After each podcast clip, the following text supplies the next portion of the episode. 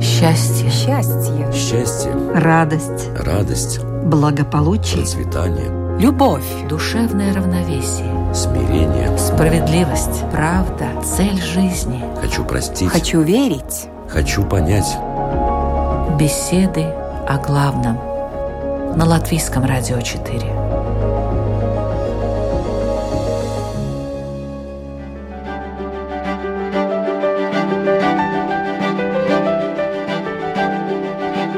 Здравствуйте! Программа «Беседы о главном», подготовленная Латвийским радио 4. У кого-то есть желания, но нет возможностей. У кого-то есть возможности, но нет желаний. Так пусть же наши возможности всегда совпадают с нашими желаниями. Впрочем, этот известный тост, к сожалению, не отражает разнообразные реалии нашей жизни. Например, человек стремится исполнить свое желание во что бы то ни стало. Использует все, что только у него есть, тратит деньги, время, связи, даже предает и обманывает. И потом, получив то, что хотел, неожиданно разочаровывается. А ведь есть еще несбыточные мечты, ложные цели, желание достичь которые затмевает разум. Не зря иногда говорят «Смотри, Бог исполнит свои желания». Или вот «Остаться у разбитого корыта. Разве это не про желание, исполнить которое старик требовал от золотой рыбки? И что получилось? Вот и сказочки конец». В общем, все, как всегда, непросто. Но мы-то здесь зачем? Чтобы предвидеть, предупредить и рассказать заранее. Этим и будем заниматься. Сегодня разговор о желаниях и возможностях. И я, ведущая программы Людмила Бабинска, хотела бы узнать, что по этому поводу думают буддист Игорь Домнин. Добрый день. Добрый день. И Равин Элиоху Крумер. Здравствуйте. Добрый день. А разве желание – это не главное в нашей жизни? Беседы о главном, и мы начинаем.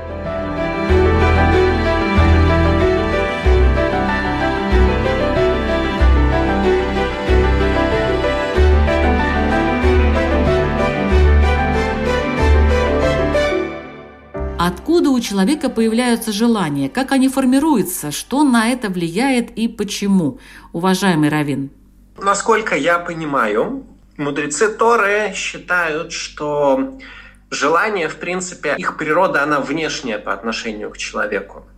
То есть желание приходит к нам снаружи, и есть два таких важных понятия в иудаизме – Ейцертов и Ейцерара. Дурное и, скажем, доброе начало, которое есть в человеке.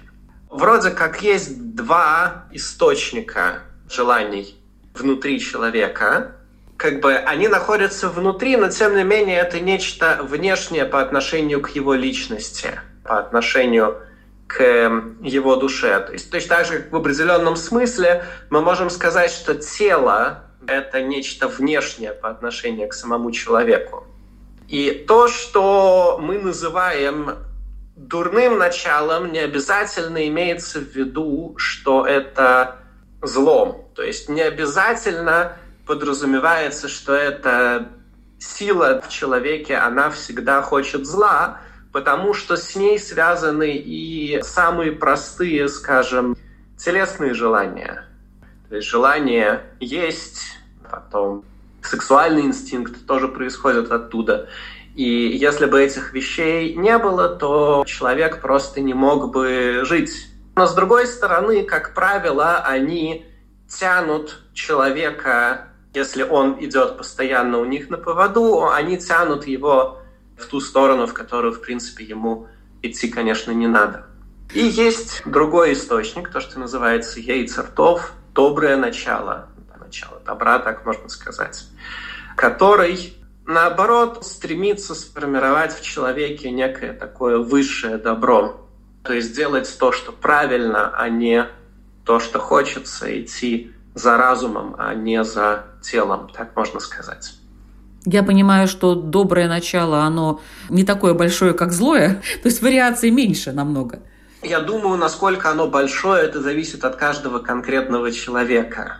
Конечно, человек стартует с неким начальным капиталом, и более того, можно найти такую идею мудрецов Торы, что доброе начало приходит значительно позже к человеку, чем злое начало. Злое, в принципе, конечно, очень нехороший такой термин, как это обычно переводят на русский, но тем не менее у ребенка, когда он рождается, у него есть только вот эти вот его телесные желания. И желания, связанные с разумом, то есть его стремление к добру искреннее, оно, конечно, появляется значительно позже. Но с чем человек остается на финише своей жизненной карьеры, это, разумеется, зависит от него самого, и что там будет больше, как он себя воспитал, это только к нему вопрос. Понятие желания в буддизме – это то же самое? То есть есть э, злое, доброе, злое в начале, доброе уже потом в сознательном возрасте? В буддизме все несколько не так, потому что в буддизме желание вообще или жажда, если точнее выразиться, это один из самых основополагающих э, принципов и понятий буддизма. И здесь получается так, что желание или жажда полностью зависят от внутреннего состояния человека. Здесь, в отличие от индуизма, нет внешней составляющей. Это желание полностью зависит от самого человека. Мы можем рассмотреть такой тезис, что каждое живое существо, в том числе человек, стремится к счастью и э, стремится избавиться от страданий. Ну, в буддизме говорится стремиться избавиться от духи. Дукха переводится как страдание, но на самом деле это и внутреннее беспокойство, и тревога, и внутренняя неудовлетворенность. И поэтому каждый человек стремится избавиться от внутренней неудовлетворенности и стремится достичь полного состояния счастья, полного состояния удовлетворенности. И вот когда человек пытается достичь состояния счастья, это процесс называется желанием или жаждой. И тогда получается такая ситуация, что желание становится адекватным или производным от страдания. В буддизме говорится взаимозависимое происхождение. То есть желание возникает одновременно со страданием. И страдание возникает одновременно с желанием.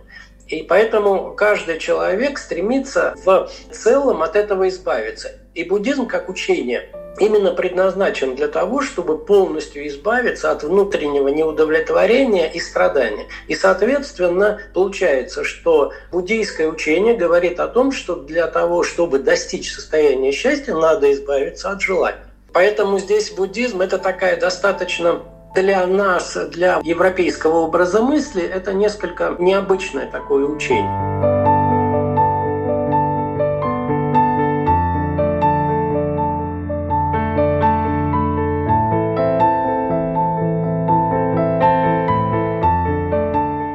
Давайте немножечко определимся. Есть желание, а есть мечты. В чем разница? Как вы считаете, Ильёху? Есть разница? Я мечтаю или я желаю? Мечты, разумеется, это не просто желание. Мечты, мне кажется, если я правильно понимаю, что вы имеете в виду, они связаны еще и с фантазией, с воображением.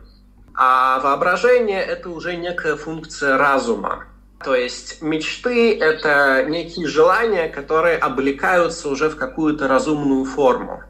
То есть не просто я чего-то хочу, но я себе каким-то образом представляю, как исполнение этого желания могло бы выглядеть.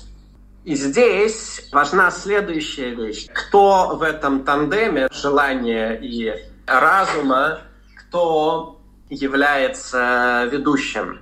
То есть или разум навязывает свою форму желанию, или наоборот, желание заставляет разум конструировать какие-то формы под свои нужды.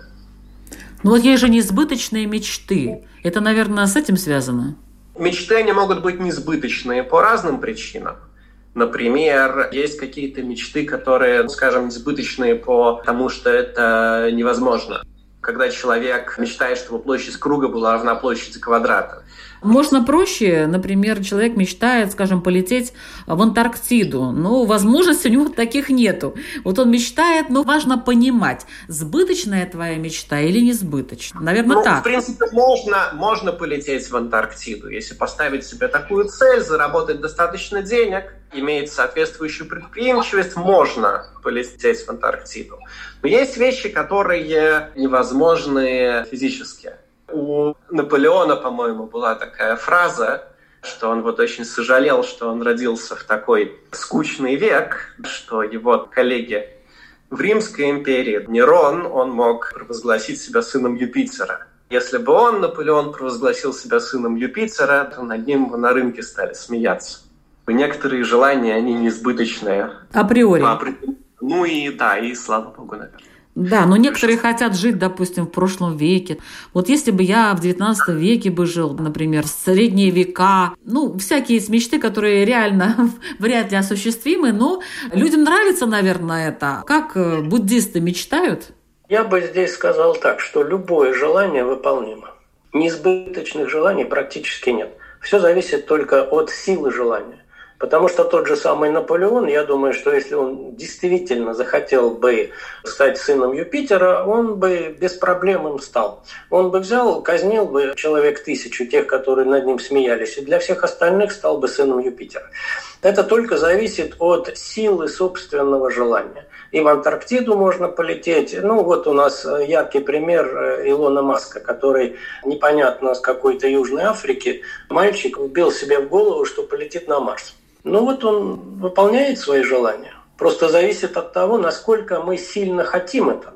Но бывает так, что человек пытается исполнить некоторые свои желания вообще вопреки всему и даже здравому смыслу.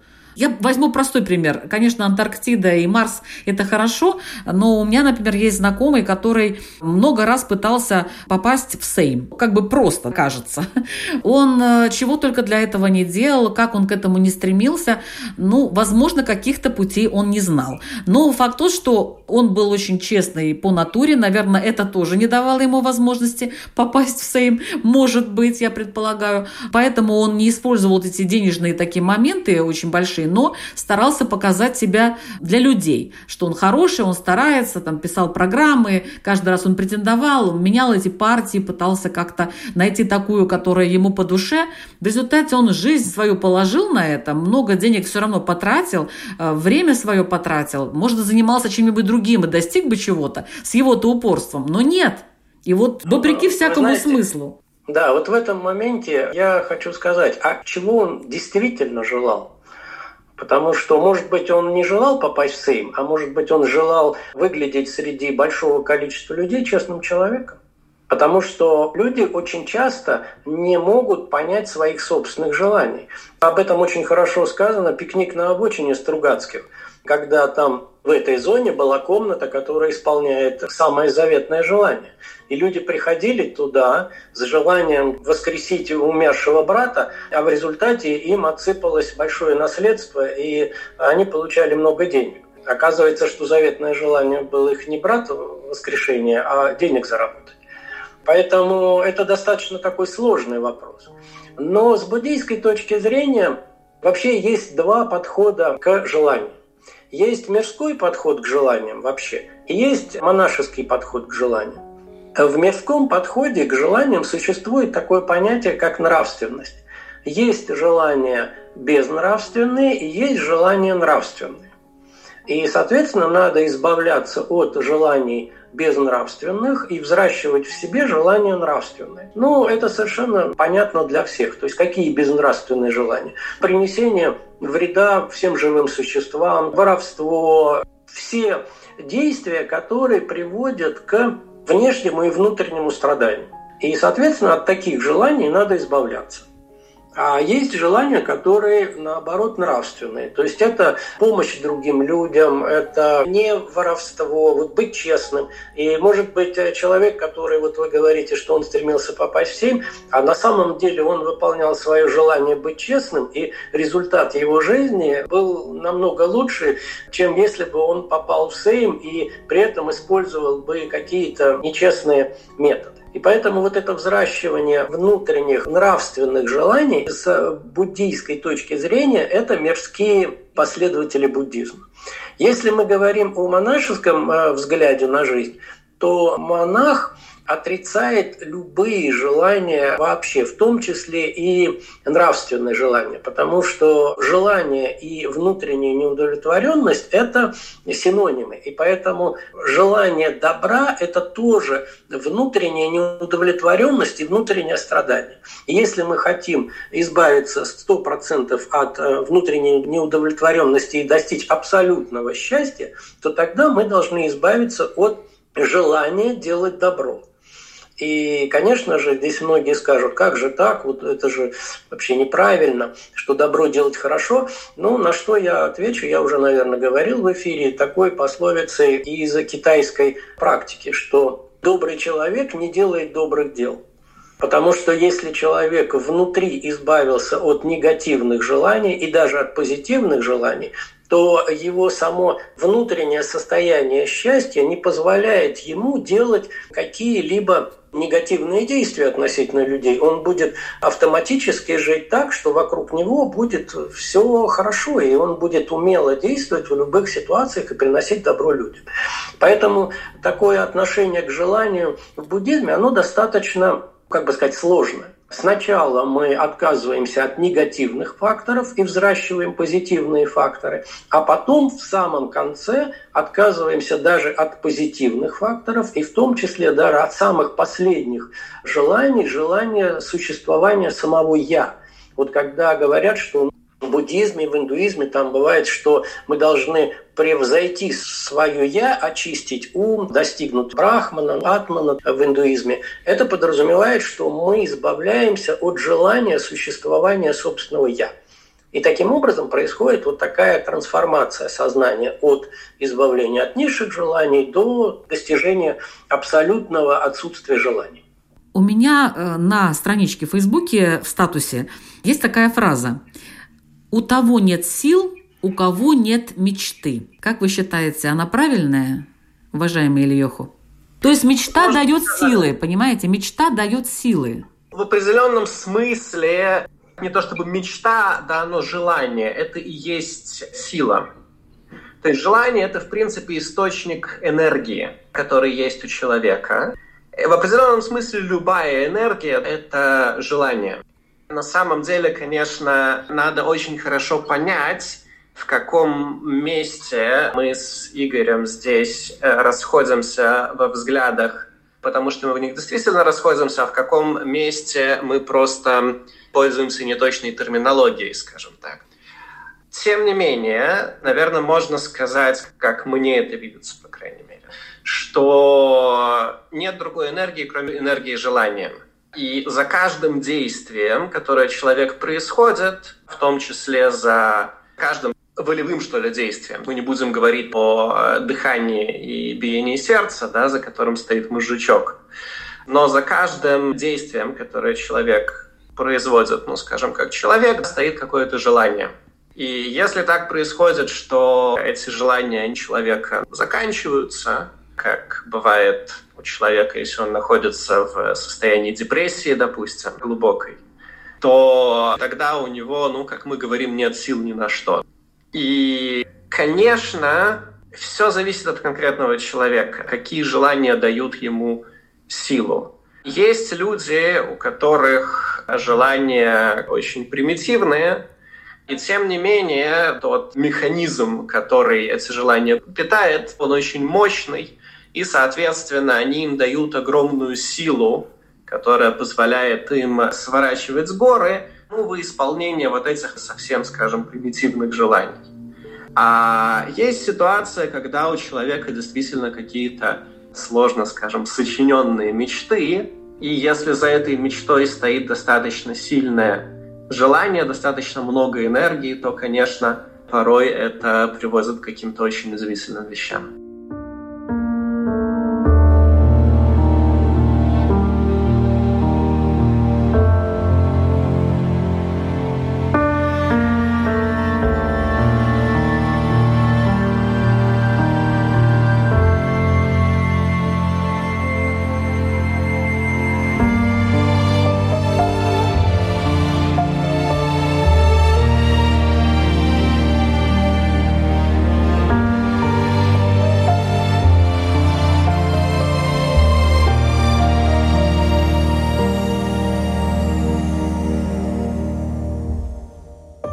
Я хочу напомнить, что вы слушаете программу «Беседы о главном». Сегодня мы обсуждаем тему «Желания и возможности должна ли быть взаимосвязь?». И в нашей беседе участвуют Равин Ильёху Крумер и буддист Игорь Домнин. А вообще вот действительно, должны ли наши желания совпадать с нашими возможностями? Или это не принципиально? Как вы считаете, Игорь? Я думаю, что каждому человеку при рождении дается какое-то определенное количество энергии. И у разных людей это количество энергии разное. У одних эта энергия зашкаливает, у других ее достаточно мало. И наше желание – это расход вот той энергии, которую человек получил при жизни. Получается, конечно, что у кого-то эти желания исполняются достаточно легко, потому что энергии в них вкладывается много. Изначально у человека много энергии. А кому-то нужно попахать для того, чтобы исполнять свои какие-то конкретные желания. И здесь получается, что, допустим, у тебя много желаний, мне, допустим, пришло много желаний от рождения. Но я провел всю свою жизнь в исполнении мелких пустых желаний. Желания, их много разных. Да, они выполнялись хорошо, легко все это было, но у меня не хватило сил и, наверное, мудрости и какого-то внешнего учения, который бы поставил передо мной какую-то глобальную цель. И тогда эта моя энергия израсходуется впустую. А может быть такое, что наоборот, у человека э, недостаточно энергии, но у него есть одно желание – и одно конкретное, будем говорить так, заветная мечта, на которую он направит всю свою энергию. И тогда он сможет выполнить очень и очень-очень большие дела. Поэтому здесь желание – это как расходная часть. Это недоходная часть. Желание может подтянуть нашу энергию, вот эту внутреннюю энергию для того, чтобы исполниться – но от того, что я что-то пожелаю, внешне и снаружи никакой энергии не приходит, только та, которая находится внутри. То есть получается, что возможности у нас тоже ограничены в любом случае? С одной стороны ограничены, а с другой стороны нет. Ну, возьмем, к примеру, свет обыкновенный. Вот есть лампочка, которая 15 ватт светит и она так достаточно тускленько светит. Но если мы возьмем свет этой 15-ваттной лампочки и сконцентрируем ее в очень-очень-очень тонкий луч, то получим очень сильный лазер.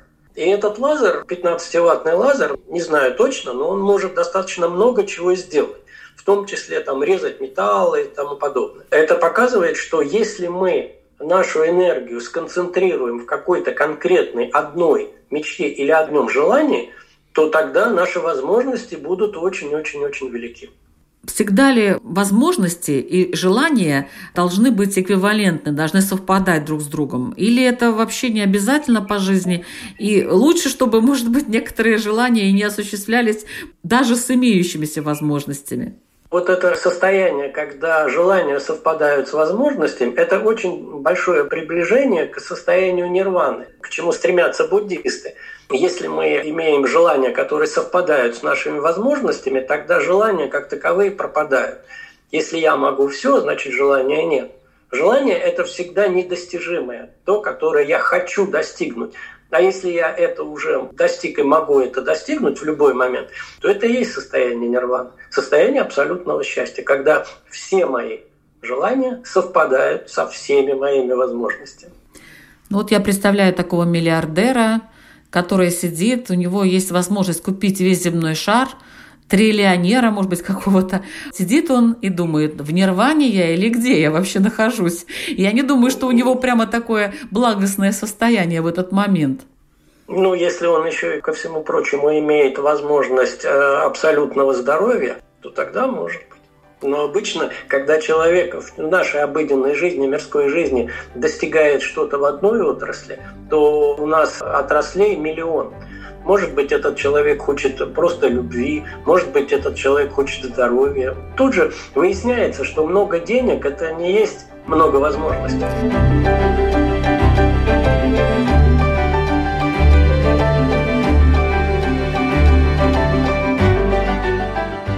Хотела спросить как раз Ильеху по этому поводу. Наверное, действительно, если ты что-то желаешь и пытаешься достигнуть, где-то у тебя убывает, и там провал такой возникает. То есть этот баланс между желаниями и возможностями его очень сложно соблюсти. Во-первых, мне кажется, что желания сами по себе никаким образом не соотносятся с возможностями.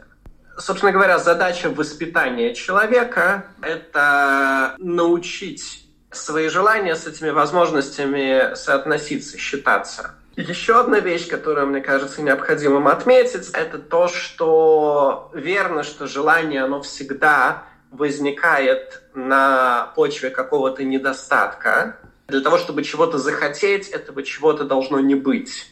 Но мы в том числе можем хотеть и те вещи, которые есть в наличии. Если у меня в холодильнике есть обед, это не значит, что я никогда не захочу обедать. Я захочу, просто, скажем, я могу это желание выполнить, но до тех пор, пока я его не выполнил, несмотря на наличие возможности, это желание, оно, в принципе, присутствует. А вот бывает, знаете, так, э, хочешь пообедать, но не хочешь того, что есть в холодильнике. Да, как правило, есть у человека такая неприятная особенность. Это тоже вот это вот одно из свойств того, что называется дурным началом что одним из условий желания, которое исходит из этого источника, является то, что ему всегда хочется то, чего нет. Есть такая печальная фраза в одном из медрашей, что никогда не бывает так, что, уходя из мира, человек имеет даже половину того, что он хочет, того, что он страждет, скажем, если более точно переводить.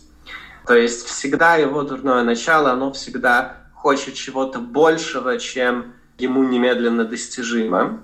И опять же таки это не обязательно плохо, это, собственно говоря, то, что первоначально, по крайней мере, толкает человека на развитие. Если бы он хотел только то, что у него есть, он бы оставался таким, какой он есть. А мы, в принципе, хотим от человека, чтобы он рос, потому что иначе зачем ему жизнь? Логично, логично. Но вот э, все-таки возможности и желания, взаимосвязь какая? Значит, желаний много, возможностей много, желаний мало, возможностей, ну и так далее. Пропорции-то какие у нас должны быть такие оптимальные? Есть вообще какие-то правила? Думаю, что это зависит от э, каждого человека, сколько он в состоянии выдержать. И зависит от того, какие это желания. И в определенный момент, когда мы имеем дело с теми желаниями, которые в иудаизме, скажем, считаются необходимым условием существования человека как человека. Мы ни в коем случае не хотим, чтобы эти желания у человека пропадали.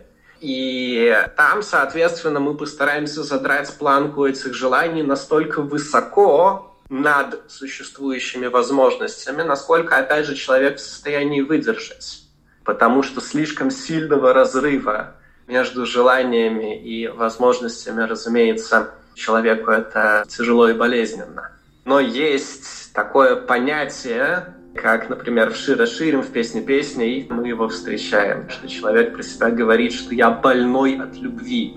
То есть есть такие желания, в которых, в принципе, хорошо, чтобы человек, если он опять же таки в состоянии этого выдержать, не сломаться, не упасть с той высоты, на которой он находится, но чтобы он себя довел чуть ли не до состояния болезни.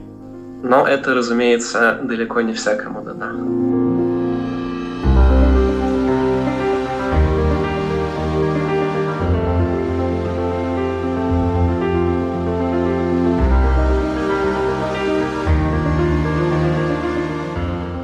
Есть наши желания, а есть желания других людей. Стоит ли их исполнять, даже если у вас есть такая возможность? Буддизм – это учение личного спасения, и оно всегда рассматривается, исходя из личности человека. Поэтому здесь же опять возникает вопрос личного желания. Мое желание есть помогать человеку исполнять его какие-то желания или нет?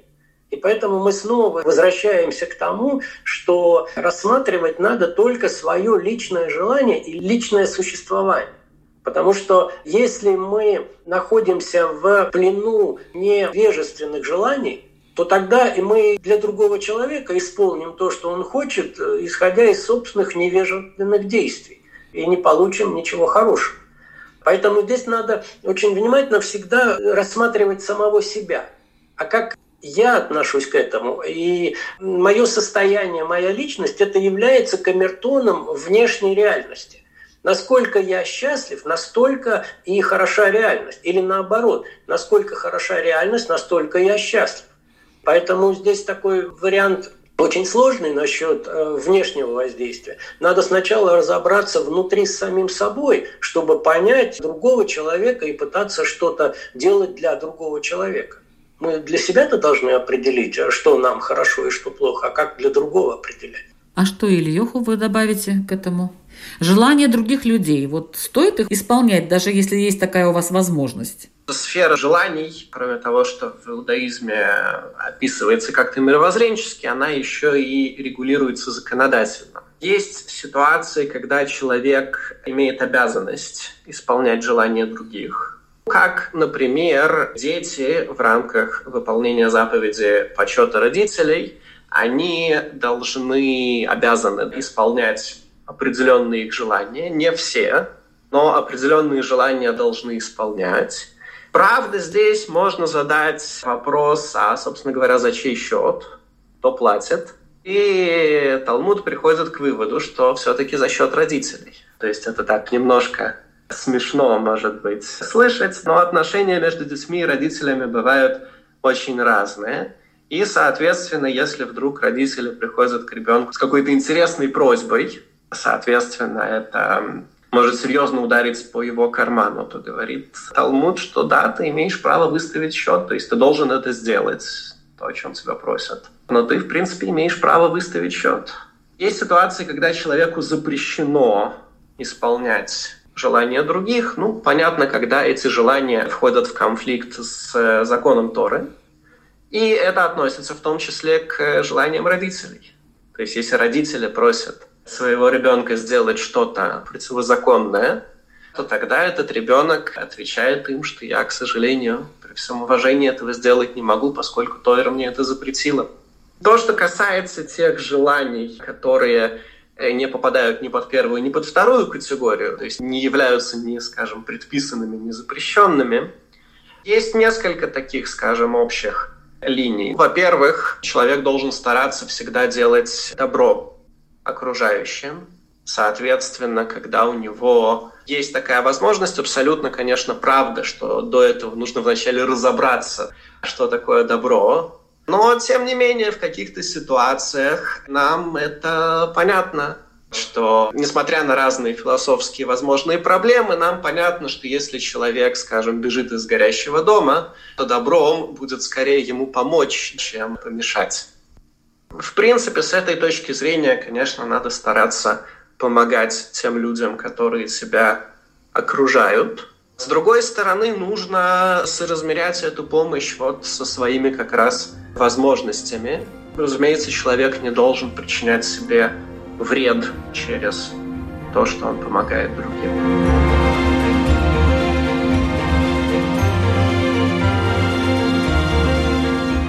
а можно ли загадывать желание? Есть целая индустрия который занимается оформлением, визуализацией, обещанием того, что вот вы загадали, если вы правильно оформите свое желание по отношению к Вселенной, она вам ответит и, и исполнит, и вот там огромное количество отзывов, что да-да-да, я вот там нарисовал картинки, вырезал какие-то иллюстрации, повесила себе, на, не знаю, на стену, любовалась этим три месяца и вот нашла себе принца на белом коне. Ну, например. Но можно ли загадывать желание, нужно ли это делать? Как вы считаете, Игорь? Ну, я об этом как раз только что говорил, что э, если мы сконцентрируем всю свою энергию на каком-то конкретном желании, то очень высока вероятность, что это желание сбудется. Поэтому техники концентрации наших желаний, они очень хорошо работают. Но единственная проблема, только что говорили, что бойтесь своих желаний, они имеют свойство исполняться. Надо очень хорошо, точно понимать, что мы именно это хотим. Потому что если вы нарисовали себе какую-то иллюзию под внешним воздействием, ну, допустим, вам по телевизору показали что-то интересное, и вы получили такое внешнее воздействие, что вот это будет все круто. И прогнозировали, что я хочу вот этого. И положили всю свою жизнь на это, а потом выясняется, что этого совершенно не хотели. А ваше внутреннее состояние, оно хотело совсем другого. Яркий пример с депутатом и честностью. А хотел ты на самом деле быть депутатом или нет? Надо очень внимательно разбираться внутри себя для того, чтобы понять вот это свое внутреннее предназначение, свое истинное желание, и тогда его можно и визуализировать, и рисовать, и мантры на него петь, и молиться на него, и все что угодно. И будет это все способствует концентрации вашей энергетики на этом желании, и оно сбудется. Уважаемый Ильюху, а вот вам такой вопрос. А зачем воздерживаться от желаний? Во-первых, потому что либо противозаконно, либо морально, либо вредно для здоровья. И все хорошее подходит под эти признаки. Кроме этого, есть такая идея, не то чтобы, скажем, есть некий неизменный гомеостаз блага, в котором человек пребывает, но тем не менее есть идея того, что все происходит за счет чего-то.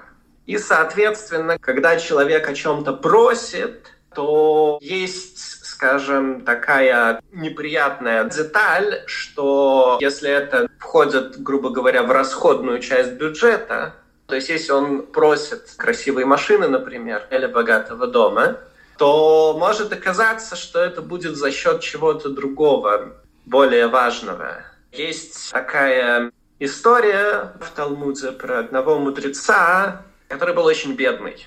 И его супруга все время его пилила на этот счет, пока один раз он не выдержал и пошел э, молиться. Домолился он э, до того, что с неба к нему протянулась рука, и дала ему такую ножку стола, инкрустированную драгоценными камнями. Он взял эту ножку, отнес ее к жене и сказал тебе, но ты имей в виду, что в будущем мире все будут сидеть за столом, у которого три ножки, а у нас с тобой будет стол на двух ножках.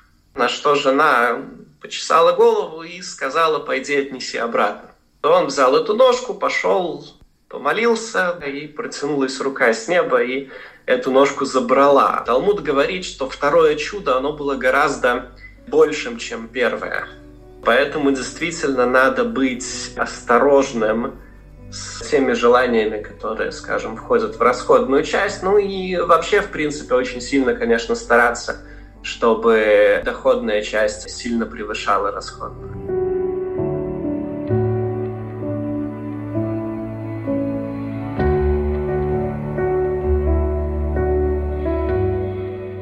Какие желания обязательно нужны человеку? Я не беру сейчас физиологические какие-то потребности, а именно желания на уровне разума. Игорь, я так понимаю, что в буддизме таких желаний нет. В буддизме есть мирские желания, они э, этические или нравственные, и есть монашеские желания. Ведь монах не просто так сидит там, медитирует, он желает достичь состояния нирваны. И это тоже желание. А мне понравилась притча, которую рассказал Ильёху. Я бы прокомментировал немножко. Здесь очень интересных два чуда. Первое чудо совершил Бог, а второе чудо совершили вот эти два человека – Поэтому вот это второе чудо, которое люди реально совершили, отказавшись от такой драгоценности, это, наверное, действительно важнее, чем то чудо, которое сделал Бог. Чудо имелось в виду в том, что эту ножку ее приняли обратно. А я думаю, что здесь гораздо большее чудо, что они отдали ее. То, что приняли обратно, это Бог, Он и делает чудеса. А здесь люди сами сделали чудо когда отказались от такой драгоценности. Тогда можно сказать, что здесь три чуда. Да. И это третье чудо самое важное. В заключение программы, как всегда, попрошу наших участников задать свои вопросы радиослушателям, чтобы вы, уважаемые радиослушатели, сами для себя на них ответили и сделали работу над своими, возможно, ошибками. Пожалуйста, первый вопрос задает буддист Игорь Домнин. Дело в том, что все желания, независимо от того, что является объектом желания, можно свести к одному желанию. Все люди хотят счастья. А каким образом достигается, это является только способом достижения счастья. И независимо от того, что я хочу. Хочу пойти в холодильник, хочу новый автомобиль, хочу принца на белом коне. В результате я хочу одного. Я хочу состояние счастья. И мы это почти никогда не замечаем. Мой вопрос вот какой радиослушателям. Заметите ли вы, когда вы что-то хотите, что вы хотите не предмет, не объект, а хотите состояние счастья. И если вы будете это замечать, то тогда очень многие желания будут другие, и очень многие желания отпадут. А сбудутся хотя бы те, которые желаю? Например, после такого анализа внутренней а работы. Дело, а мы посмотрим. Если я хочу достичь состояния счастья путем, допустим, поедания обеда, посмотреть, а исполнилось ли мое настоящее желание достижения счастья. Получу ли я счастье от переедания, от съедания не того продукта, от выпивания не того напитка. И это очень важно. Спасибо за вопрос. И свой вопрос задает Равин Ильёху Крумер. Пожалуйста. Часто последнее время в связи с тем информационным бардаком, который нас окружает, вспоминают известный роман Орвелла 1984 и то, как там история переписывалась каждый день в зависимости от линии партии. Но мы, в принципе, часто игнорируем тот факт, что это не некая антиутопия, которая реализуется в э, каких-то, не знаю, особенно параноидальных режимах, но это, в принципе, тот мир, в котором мы все так или иначе живем. То есть получается, что наш разум, который нам объясняет, что является правдой, а что таковой не является, и делает это с большой убежденностью, он послушно следует за нашими желаниями, которые исторически имеют тенденцию меняться.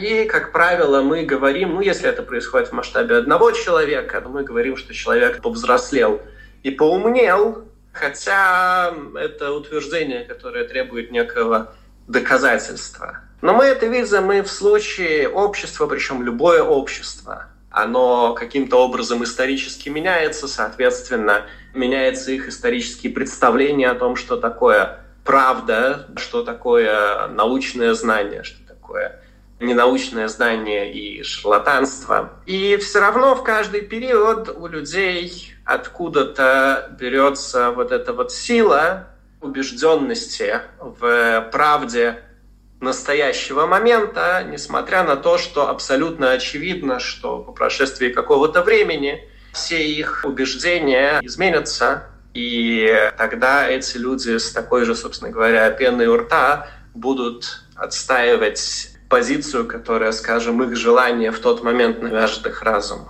И вопрос, в чем состоит эта сила, которая помогает их разуму игнорировать этот фактор, с которым каждый взрослый человек несколько раз в своей жизни сталкивался, а именно что его убеждения не меняются, и что дает ему такую смелость каждый раз вставать с высоко вытянутой в воздух правой рукой и вещать свою истину, и как часто это происходит, навязывать ее другим. А желание и возможности тут? А желание – это то, что стоит за этой переменной. Откуда у его разума берется сила не замечать желание, которое вертит им направо и налево? Спасибо нашим участникам. Я считаю, что у нас прошла очень интересная и содержательная беседа. Думаю, что эту тему надо будет продолжать уже в каких-то других вариантах. Вы слушали программу «Беседы о главном». Мы звучим каждую среду на Латвийском радио 4 в 2 часа после новостей. Программа еженедельная, повтор ее по воскресеньям в 7 часов вечера. И всегда вы можете послушать любой выпуск в подкастах на всех популярных интернет-платформах. Спасибо большое и вам, уважаемые радиослушатели. Ведущая Людмила Вавинска. Всего доброго. Счастье. Счастье. Счастье, Радость. радость, Благополучие. процветание, Любовь. Душевное равновесие. смирение. Справедливость. Правда. Цель жизни. Хочу простить. Хочу верить. Хочу понять. Беседы о главном. На Латвийском радио 4.